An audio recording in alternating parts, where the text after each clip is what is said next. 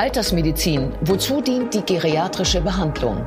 Guten Tag und herzlich willkommen zur Klinik-Sprechstunde, dem Asklepios Gesundheitspodcast mit Kirsten Kahler und Ärztinnen und Ärzten der Asklepios Kliniken. Herzlich willkommen zur Asklepios Gesundheitssendung. Heute sprechen wir über den Sinn und Zweck einer geriatrischen Behandlung. Geriatrie, was ist denn das eigentlich und was passiert da und für wen ist das eigentlich gut? Das ist unser Thema. Es hat etwas mit dem Alter zu tun, genau, denn man weiß heute, dass Krankheit im Alter etwas Komplexeres ist als in jungen Jahren und dass es deshalb auch eine komplexere Behandlung braucht. Bei mir ist Dr. Jürgen Bludau. Er ist Chefarzt der Geriatrie an der Asklepios Klinik Lich. Schön, dass Sie Zeit haben, Herr Dr. Bludau. Vielen Dank für die Einladung. Sie sind ja nun Geriater. Sagen Sie mir, was macht ein Geriater anders? Das ist eine schwierige Frage. Aber um es einfach auszudrücken, wir gucken uns diese älteren multimorbiden, mehrfach erkrankten Patienten an und suchen nach der oder die Krankheiten, die die Funktionalität, die Selbstständigkeit, die Alltagskompetenzen am meisten beeinflussen. Und wir versuchen dann daraufhin, diese so zu behandeln, dass die Selbstständigkeit, die Alltagskompetenzen wiederhergestellt werden, so gut wie möglich. Hm, das heißt also, Sie ähm, gucken nicht, ah, der Blutdruck ist zu hoch, wir müssen was machen, ähm, weil der Patient davon vielleicht gar nichts merkt, sondern Sie gucken sich das an, was ihn dazu zwingt, im Stuhl sitzen zu bleiben. Kann man das so sagen? Ja, oder aufstehen. Ja. Besser aufstehen ja, und nicht gleich zurückfallen. Aber Sie, Sie haben Blutdruck angesprochen. Doch, wir müssen natürlich aufpassen. Aber wir wollen vielleicht den Blutdruck nicht ganz so niedrig, wie die Kardiologen oder Internisten das haben oder den Blutzucker. Wir versuchen das so einzustellen dass es dem Patienten gerecht ist und dass er nicht schwindlig oder sie nicht äh, dadurch zu Stürzen kommt. Ja. Also es ist sehr patientenspezifisch, die Geriatrie. Ja. Warum ist Mobilität so wichtig? Weil es die, die wichtigste Grundlage für die Selbstständigkeit ist. Wer nicht mobil ist, hat Schwierigkeiten, sich an- und auszuziehen, sich im Bad zu verpflegen, in die Dusche zu gehen oder in die Badewanne ähm, in der Küche überhaupt was vorzubereiten. Man muss sich vorstellen, man hat einen Rollator und wenn man sich umdreht, wird man schwindlig und man stürzt vielleicht. Und äh, dann ist es schon schwierig, oben aus dem Schrank Teller zu holen oder aus dem Kühlschrank etwas zu holen und äh, meinetwegen äh, da etwas zusammenzusetzen, ein kleines Gericht, nicht wahr? Das ist sehr schwierig, wenn man nicht sehr mobil ist oder nicht sehr, nicht eine, keine gute Gangsicherheit hat, nicht wahr? Ja. Und darum ist Mobilität Lebensqualität. Und das ist eines der wichtigsten Punkte in der Geriatrie. Ja, und eben sagten Sie ja auch, das ist sehr individuell, ja. äh, woran Sie dann mit dem Patienten arbeiten, der zu Ihnen kommt. Äh, jeder lebt ja anders, hat andere Umstände, hat andere Beschwerden, ähm, hat andere Ziele. Ähm, wir erfinden jetzt einen Fall. Ähm, ein Beispielfall. Ein Patient, der, wie alt ist er? 86? 86, 86. in diesem Fall. Das war ein ja. Patient, der nicht vor nicht zu langer Zeit bei uns war. Oh ja, ja. erzählen Sie mal. Also ähm, er wohnte noch allein zu Hause. Der Sohn gegenüber im Hof äh, hat er ein kleines Häuschen gebaut und er unterstützte den Vater. Der Vater war aber allein fast den ganzen Tag. Sohn half dann beim Einkaufen, Vater bekam Essen auf Rädern und äh, ähm, er ja, lebte so vor sich hin. Und eines Tages ist er gestürzt. Der Sohn war zufällig da, versuchte ihn aufzuheben, aber es klappte gar nicht. Er hatte furchtbare Schmerzen in der Hüfte. Mhm. Daraufhin ist er dann in die Notaufnahme gekommen, wo der Unfallchirurg ihn gesehen hat. Und äh, Gott sei Dank hatte er die Hüfte nicht gebrochen, was ja eigentlich äh, mhm. schon Glück im Unglück äh, schon, äh, war. Das war ja. so. Äh, aber ähm, die Nieren funktionierten nicht sehr gut. War das denn eine Hüftprellung? Ja, es war eine Hüftprellung, genau. Entschuldigung, richtig, es ist eine Hüftprellung, aber die tat auch sehr weh und darum konnte er auch nicht aufstehen. Wie gesagt, die Nieren waren nicht sehr gut, Blutarmut hatte er, der Diabetes, also die Blutzuckerwerte waren sehr hoch. Und ähm, er war äh, völlig ausgetrocknet, würde man sagen. Ich war also, äh, er, er war äh, darum auch vielleicht die Nierenwerte, die nicht gut waren. Ähm, daraufhin wurde dann der internistische Assistenzarzt gerufen und gebeten, ihn doch aufzunehmen. Und das haben die dann auch gemacht. Und dann haben sie mit Flüssigkeit, mit Infusionen die Nierenwerte wieder so einigermaßen stabilisiert. Sie haben nach den Blutdruckmedikamenten geguckt und neu eingestellt, mussten Insulin geben, weil der Blutzucker sehr hoch war. Mhm. Und ähm, haben also ihn quasi, ja, also labormäßig wiederhergestellt. Mhm. Dann stellte sich aber heraus, als man über die Entlassung nachdachte, dass er völlig schwach war. Er konnte sich gerade so mal an die Bettkante setzen, aber aufstehen und ins Bad gehen war überhaupt nicht möglich oder nur mit Hilfe äh, eines Rollstuhls. Mhm. Und da war eine Entlassung gar nicht möglich, denn er wohnte ja noch allein zu Hause. Mhm. Daraufhin wurden wir, die Geriater, gerufen, um zu sehen, ob er nicht äh, von der Geriatrie übernommen werden kann für diese sogenannte kurze geriatrische Reha.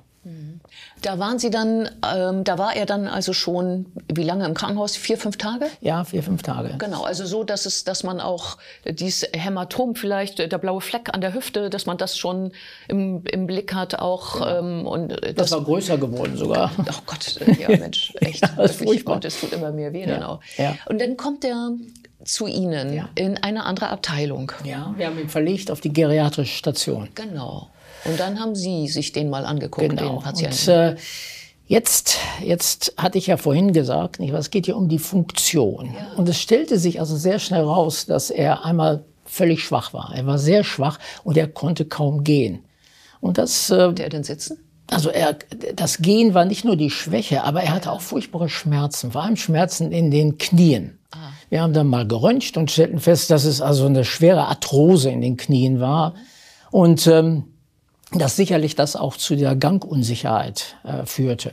Mhm. Wir haben dann ähm, mit äh, Schmerzmitteln begonnen, ganz vorsichtig, wegen der Niere natürlich, und äh, haben physiotherapeutische, ergotherapeutische äh, Krankengymnastik, Balancetraining, Krafttraining mit ihm gemacht und das ging dann auch besser. Mhm. Darf ich kurz unterbrechen? Ähm, Sie sagten äh, vorsichtig mit Schmerzmitteln wegen der Niere. Ja. Ähm, Schmerzmittel sind, glaube ich, im Alter ein anderes Ding als in jungen Jahren, oder? Ja, Inwiefern? sicherlich, sicherlich. Und es muss man aber sagen, wir gebrauchen Opiate, also starke Schmerzmittel, vorsichtig unter wir sehen die Patienten ja täglich, nicht wahr? Also, aber es müssen, die Schmerzen müssen schon kontrolliert sein. Man kann nicht so ein bisschen, ich sage einfach mal Ibuprofen oder Paracetamol, was man ja auch teilweise so kaufen kann, Novalgin. gebrauchen. Novalgin, ja, das gebrauchen wir, das ist immer schön. Aber wir müssen auch starke Schmerzmittel. Also diese ganze WHO-Schmerzskala, wo man vorsichtig anfängt, das passt bei älteren Leuten nicht. Wir müssen ganz bestimmt und ganz starke Mittel nehmen, vorsichtig, damit diese Schmerzen kontrolliert werden. Denn sonst kann er ja gar nicht gehen. Und das ist ja auch eine Lebensqualität. Und ich kann den Menschen ja nicht in Schmerzen da liegen sehen. Das, das, das geht ja nicht. Ja, ach so, das heißt, Sie sagen lieber ein Schmerzmittel, das ähm, sehr zuverlässig wirkt. Mhm. Ähm, wir behalten es dann im Auge, ja. als äh, dass jemand vielleicht nur auf die Hälfte der Schmerzen kommt, weil er nicht genug Kraft ja, hat, dagegen so, anzukommen. Dann genau, und dann so die genau. Idee, ach, das müssen Sie schon aushalten, das ist die Arthrose, das ist nicht akzeptabel. Also ja. man versucht es so gut wie möglich zu behandeln. Und dann kann er ja auch, in diesem Fall, dieser Patient konnte ja dann auch an diesen physiotherapeutischen genau bei, mitmachen. Bei ja schon ja, das, im Haus. Das nützt genau. ja sonst nicht. Kann, ja. Wenn er Schmerzen hat, kann er ja nicht mitmachen. Das ja. ist ja, das ist dann, dann verbessern wir die Mobilität ja auch nicht. Wie, wie, wie sieht das denn aus mit dieser äh, Physiotherapie? Ist die passiv oder aktiv? Ist das mal aktiv. Gang runter also, wieder? Ja, die, die zeigen ihm, wie er am besten aus dem Bett aussteigt, wie er äh, sich hinsetzt vorsichtig, damit er nicht stürzt, am Rollator geht, vielleicht dann auch am Gehstock. Mhm. Ähm, dann wird Fahrrad gefahren, also im Sitzen. Ähm, und dann werden die Oberarme gekräftigt, wenn er, also die Muskulatur der Oberarme, äh, damit er dann also auch am Rollator besser sich äh, ähm, festhalten kann. Also und dann Balancetraining, äh, um überhaupt die Gangsicherheit zu verbessern. Mhm.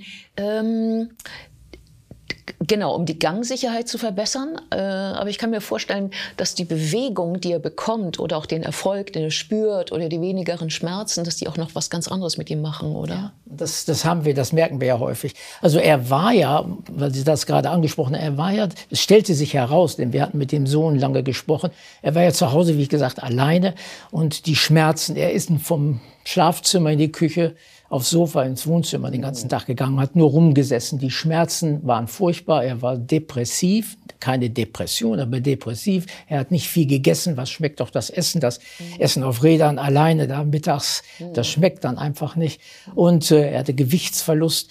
Aber die Depression, das machte sehr viel aus. Und mit den Schmerzen, die wir jetzt kontrollierten, war alles besser. Wir haben ihm aber auch ähm, Antidepressiva gegeben, mhm. die auch den Appetit so ein bisschen stimulieren. Mhm. Und siehe da, es war ein ganz anderer Mann. Ja. Konnte wieder gehen, er hatte Spaß im Aufenthaltsraum mit anderen Leuten zu essen der Sohn war so hingerissen, sozusagen.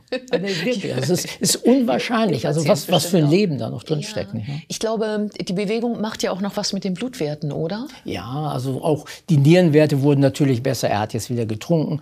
Ähm, die, der Blutdruck, da mussten wir die Medikamente noch mal so ein bisschen anpassen. Wir wollen das ja nicht zu niedrig haben. Nee, nee. Und auch den Blutzucker. Er hatte ja, als er zu uns kam, noch Insulin von den Internisten, weil der Blutzucker sehr hoch war. Das konnten wir alles absetzen. Jetzt, mhm. da er sich bewegte und wieder normal aß, war der Blutzucker eigentlich ganz gut und wir konnten das mit ein paar Medikamenten ganz gut kontrollieren. Ja.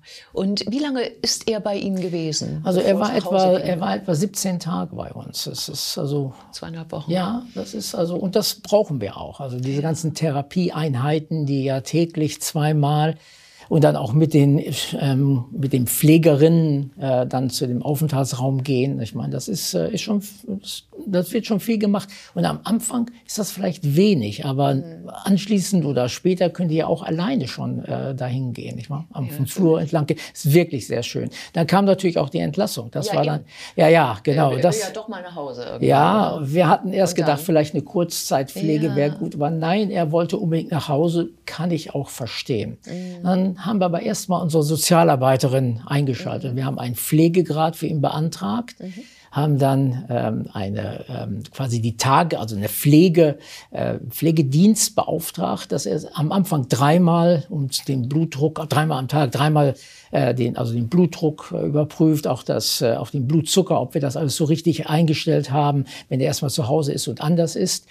Dann hatten wir aber auch vorgeschlagen, äh, eine Tagespflege. Der Sohn fand das sehr gut. Also der, morgens abholen und dann abends Morgens abholen. Wir haben gesagt, vielleicht erst mal zweimal in der Woche. Das wäre ganz gut, dass die Woche auch so ein bisschen, dass es nicht der eintönige Tag, ein Tag nach dem anderen ist. Nicht wahr?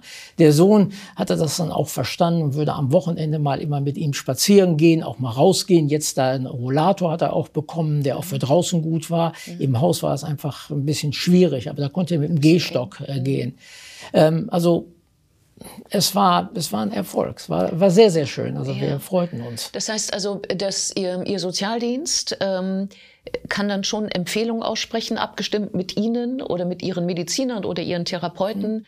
was für den Patienten in Frage käme? Ja, also wir setzen uns ja einmal in der Woche für so eine Teambesprechung zusammen. Ja. Und da wird dann der Patient oder alle Patienten werden ja besprochen.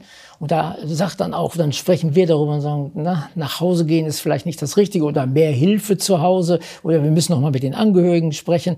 Und so wurde dann dieser Plan formuliert. Ja, ähm, Sie als Chef der Abteilung, was würden Sie sagen, wie, wie, hoch sind, wie hoch sind die Anteile? Wir haben, wir haben ja viel gesprochen über Physiotherapie, wir haben jetzt viel gesprochen über Sozialdienst. Mhm. Ähm, wer hat da wie viel Finger drin, sag ich mal, in diesen ja, 17 Tagen? Ja, das ist also, die, in der Geriatrie ist wirklich 80 Prozent Pflege und Therapie dann würde ich sagen, vielleicht 15 äh, Prozent ist der Sozialdienst, obwohl der manchmal sehr viel machen muss, nicht wahr? Mhm. Und der Rest ist der Mediziner. Das ist der Oberarzt, das bin ich, das ist die Assistenzärztin und unsere PA unsere Physician oder Arztassistentin. Ähm, wir haben das Wenigste zu tun. Das ist, glaube ich, sehr wichtig, dass, äh, dass man das akzeptiert als Arzt. Mhm. Denn die Therapeuten und die Pflege können einen Patienten wieder zum Gehen bringen. Ich habe kein Medikament, was das macht. Ja, vielen Dank für das interessante Gespräch. Ich danke Ihnen. Und wir sehen uns wieder auf www.astlepios.com, auf Facebook und auf YouTube oder im nächsten Podcast. Werden Sie gesund.